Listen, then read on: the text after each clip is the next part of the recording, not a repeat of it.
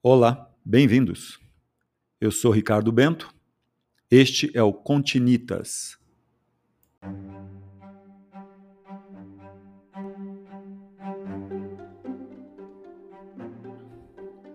Um podcast sobre história, arquitetura e construção, literatura, cultura e suas conexões. Continitas.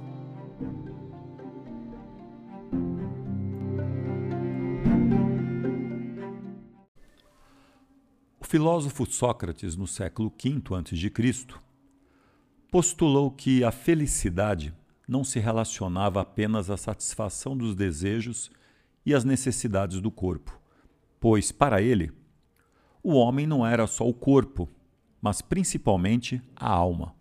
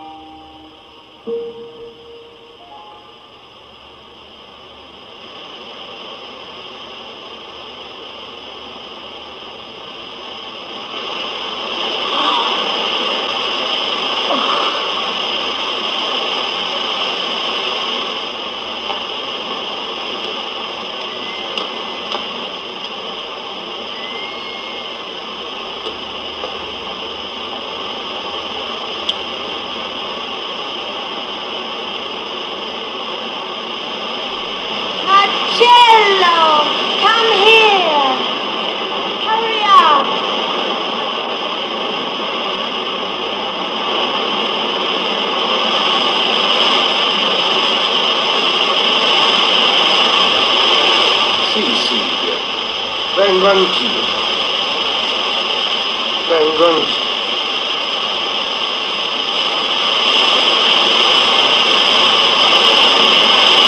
Ma sì, ha ragione lei, sto sbagliando tutto. Stiamo sbagliando tutto.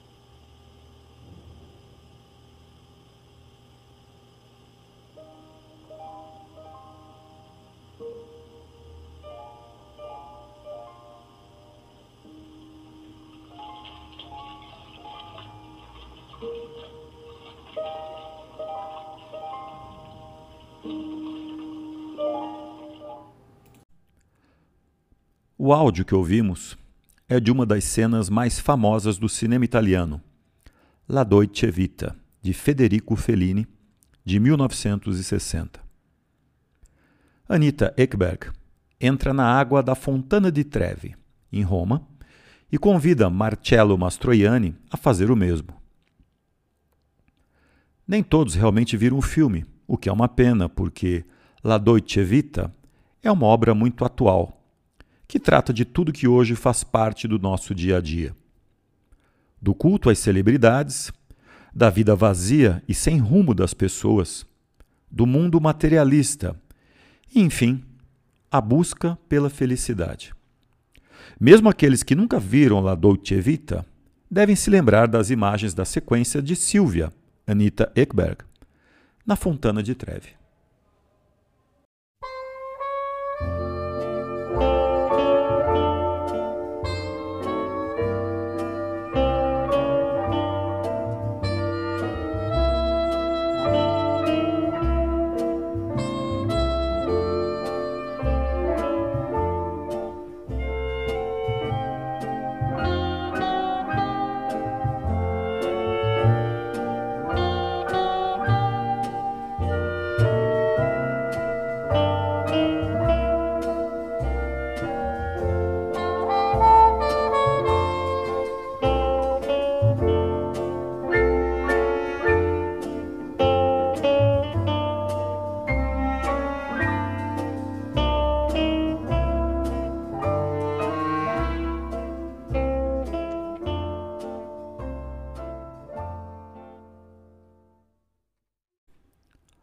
A história da Fontana de Trevi remonta à época da Roma Antiga.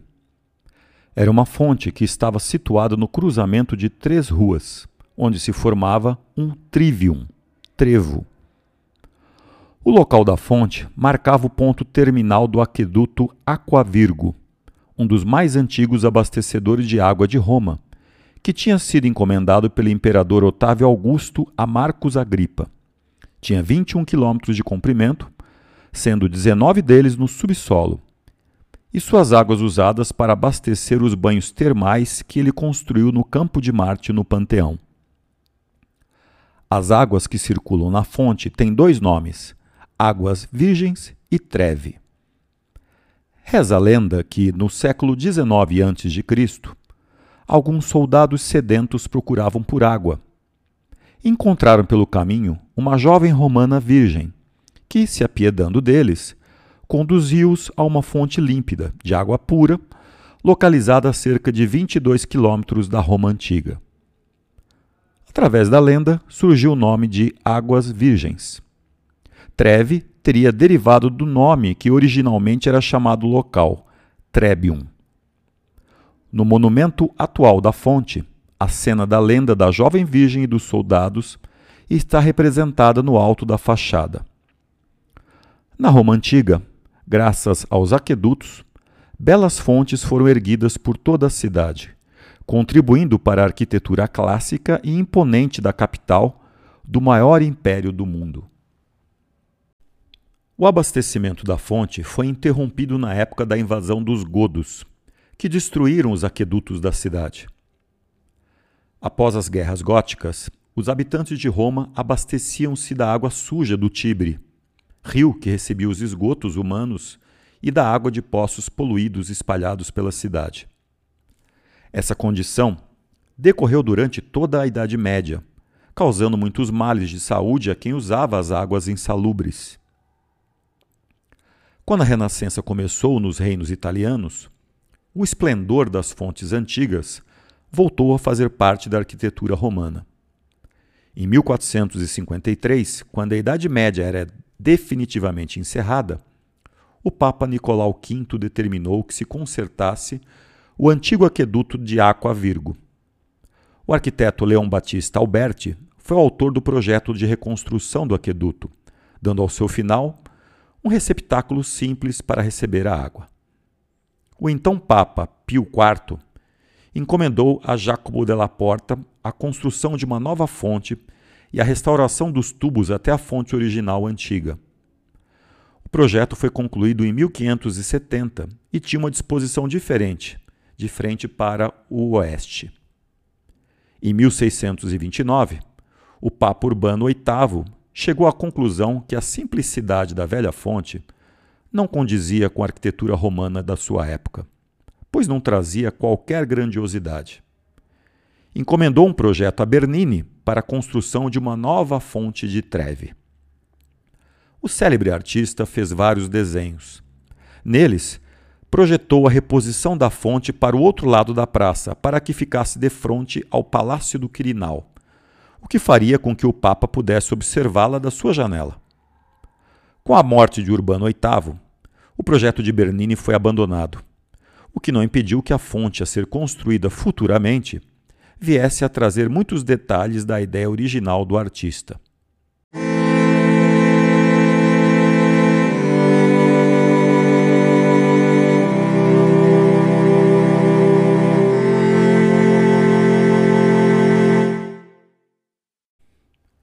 Então reconstruído, o aqueduto Aquavirgo continuou a funcionar, mas as obras de restauração da freguesia de Treve, que dariam origem à fonte atual, levariam três séculos para que se concluísse.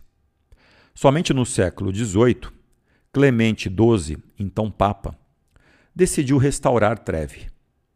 Para que se realizasse a construção de uma nova fonte, em 1730, Nicola Salvi, arquiteto romano, foi quem efetivamente realizou o projeto da nova Fontana de Trevi, trabalhando nele por quase 20 anos.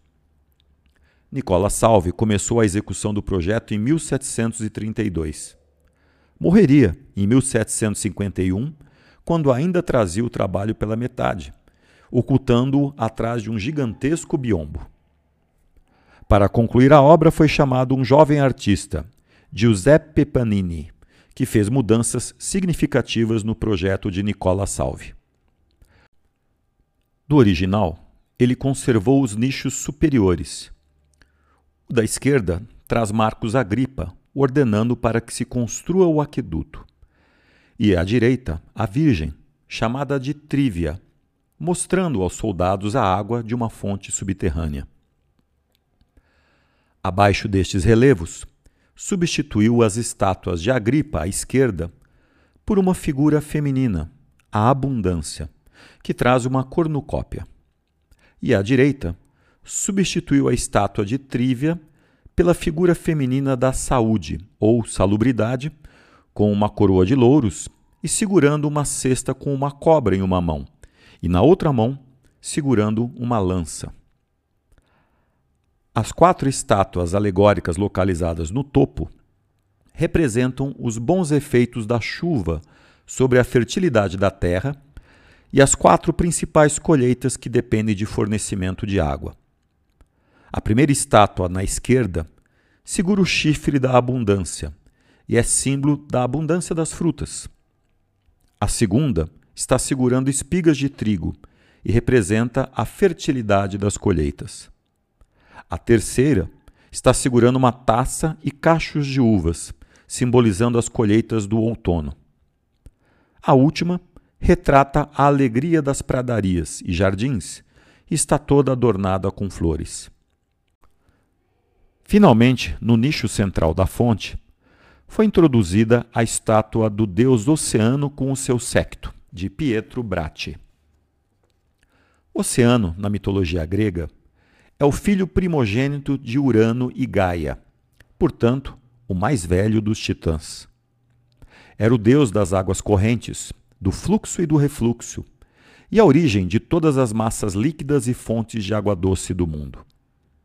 O oceano também era o deus que regulamentava o nascer e o ocaso dos corpos celestes, que se acreditava surgirem e descerem em seu reino aquático nas extremidades da terra. Na cosmogonia grega, o deus oceano era o grande rio cósmico primordial que circundava o mundo, mantendo-o apertado na rede circular de suas águas.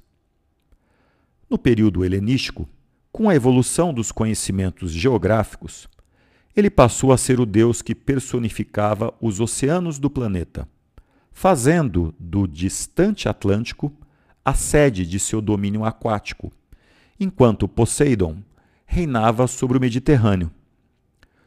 Os oceanos são assim denominados em honra a esse antigo deus.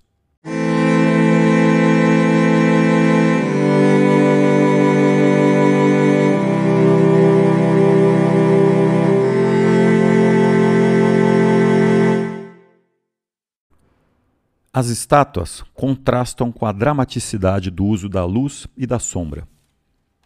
A estátua do imponente oceano sobre uma carruagem em forma de concha, puxado por dois cavalos marinhos, sendo da esquerda o cavalo agitado, o da direita o cavalo manso.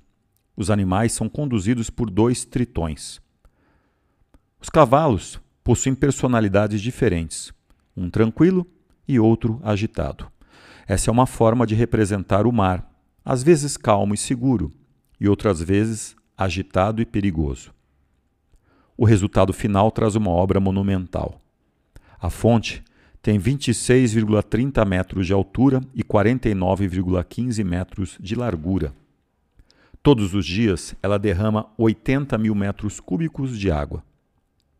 O projeto da fonte de Treve é baseado em três elementos arquitetônicos: uma fachada de travertino, estátuas de mármore Carrara e um recife de travertino.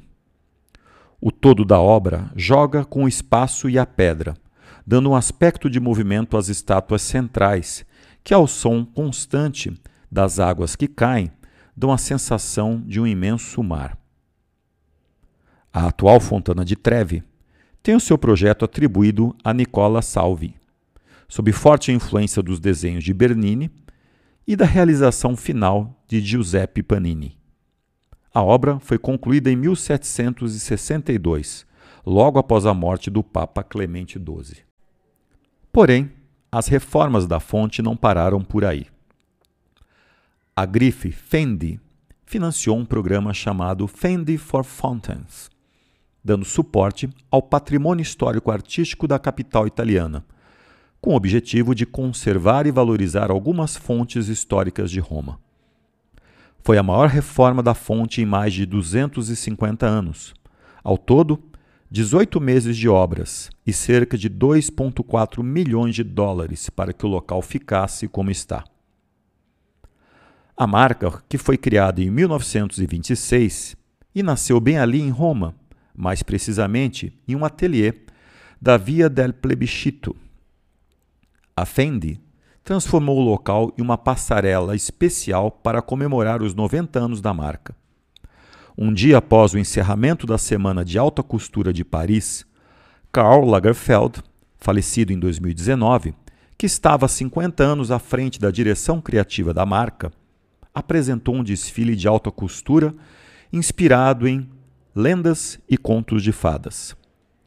Com silhuetas soltas, estampas medievais, florestas, fauna, flora, aplicação de flores e casacos de pele coloridos.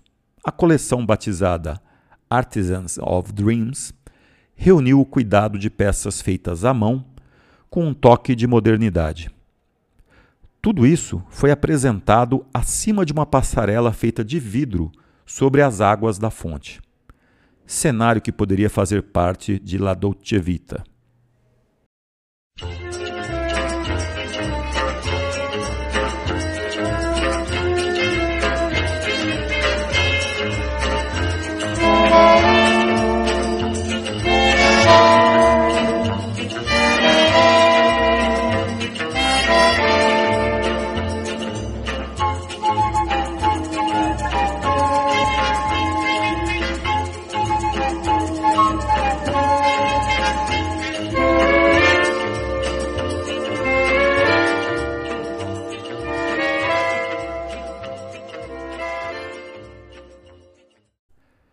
Existe um famoso ritual de jogar uma moeda na fonte que tem duas explicações principais. Em primeiro lugar, os romanos antigos costumavam jogar moedas em fontes, rios ou lagos, para fazer os deuses da água favorecerem a sua viagem e ajudá-los a voltar para casa em segurança. Em segundo lugar, esta tradição foi inventada para arrecadar fundos para a manutenção da fonte. Hoje em dia, as moedas lançadas por curiosos ou por apaixonados, três moedas para um bom casamento, segundo a tradição, totalizam todos os dias cerca de 3 mil euros, um rendimento recolhido todos os dias e agora entregue à associação religiosa Caritas, cerca de 3 mil euros por ano. A Fontana de Trevi aparece também no filme Three Coins in the Fountain, de 1954. Uma comédia romântica evidentemente datada, em que três esperançosas secretárias americanas que visitam a Itália jogam suas moedas na fonte, cada uma fazendo um desejo. Todas as três mulheres prometem um dia retornar a Roma e têm o desejo de encontrar amor e casamento, cada uma experimentando alguns obstáculos em suas jornadas para o romance. O filme ganhou dois prêmios Oscar de melhor fotografia e música original. Esta interpretada por ninguém menos que a voz. Three coins in the fountain, each one seeking happiness, thrown by three hopeful lovers. Which one will the fountain bless? Three hearts in the fountain, each heart longing for its home. There they lie in the fountain, somewhere in the heart of Rome. Which one will the fountain bless? Which one will the fountain bless?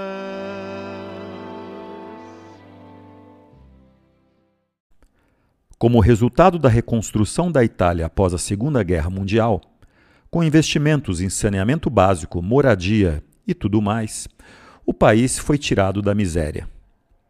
Apesar de ter feito parte do eixo, os aliados viam na Itália um importante parceiro para impedir a propagação do comunismo na Europa, o que os levou a investirem no país, especialmente por intermédio do Plano Marshall. Com a Guerra da Coreia, veio simultaneamente a demanda por aço e instrumentos bélicos, o que acabou alimentando mais ainda a economia italiana, com o aumento de fábricas e metalúrgicas para ajudar os Estados Unidos na empreitada. O resultado final foi um boom econômico na Itália e outros países europeus, que se sustentou bem até o final da década de 60. As artes receberam muitos incentivos, principalmente o cinema a Itália tornou-se uma espécie de centro cosmopolita de atores e atrizes do mundo inteiro, tentando fazer uma nova Hollywood por ali, literalmente batizada de Hollywood sul Tevere, ou em português, Hollywood no Tibre. Dinheiro não era problema, e Fellini vivenciou em primeira mão o estilo de vida dos ricos atores e atrizes que faziam de Roma seu destino preferido. Vendo tudo aquilo ao seu redor, que incluía fotógrafos em busca de imagens de artistas famosos, orgias, escândalos e toda aquela vida de uma grande parte das celebridades, Fellini escreveu um roteiro episódico, sem estrutura rígida narrativa que, com o objetivo de mostrar essa decadência dos valores e de toda uma sociedade fútil, sem rumo e que procura a felicidade, mas tudo que encontra são momentos efêmeros de prazer. O personagem principal, Marcello Rubini, vivido por Marcello Mastroianni, é uma expressão do próprio diretor. Em episódios não cronológicos, diversos momentos da vida dos ricos e famosos são apresentados. Marcello é um jornalista galanteador que transita muito bem nessa alta sociedade sem que ele mesmo faça parte dela.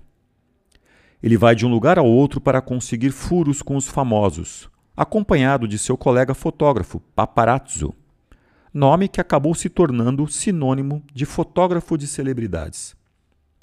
Marcello é como essas celebridades, um homem perdido que procura pela felicidade.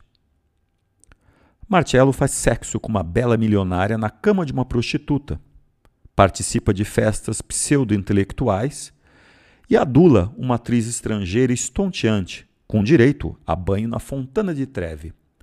E pode achar que isso é a felicidade. Mas o diretor mostra o outro lado. A vida pessoal da estonteante atriz é um caos. O mesmo para a vida vazia da milionária. Em outras cenas, com o pai do personagem ou a morte de um amigo após um assassinato, a intensa representatividade do final de vida, da depressão dela completamente sem objetivo. La Dolce Vita ganhou a Palma de Ouro de Cannes, batizou um estilo de vida e fez enorme sucesso na bilheteria, porque os conservadores italianos o atacaram e o público correu às salas caso fosse proibido. No restante do mundo, fez muito sucesso também. La Dolce Vita foi o maior triunfo artístico e levou à tumba Giuseppe Peppino Amato, um dos mais prestigiosos produtores do cinema italiano. Começando a filmagem, Fellini passou a delirar. As jornadas se estenderam. O dinheiro era esbanjado. A Via Veneto foi totalmente reconstruída no estúdio 5 da Cinecittà, para que fosse plana a real fica em uma ladeira e acessível às câmeras. Foi dedicada uma semana inteira ao momento de Mastroianni com Anita Ekberg, na Fontana de Treve. Esse projeto não parou de engolir dezenas de milhões de liras e logo se transformou no mais caro. O filme é para ser vivido. A experiência deve ser seguida de uma reavaliação pessoal sobre o que é realmente importante no dia a dia. Saber sobre a vida de uma celebridade é tão essencial assim? O que é, afinal de contas, a felicidade?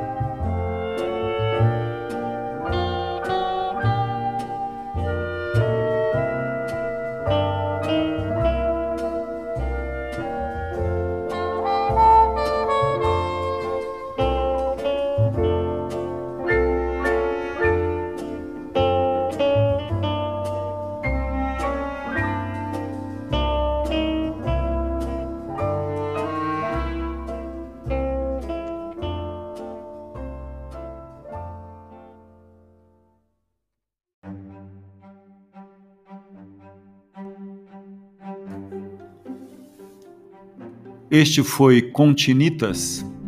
Eu sou Ricardo Bento. Até a próxima.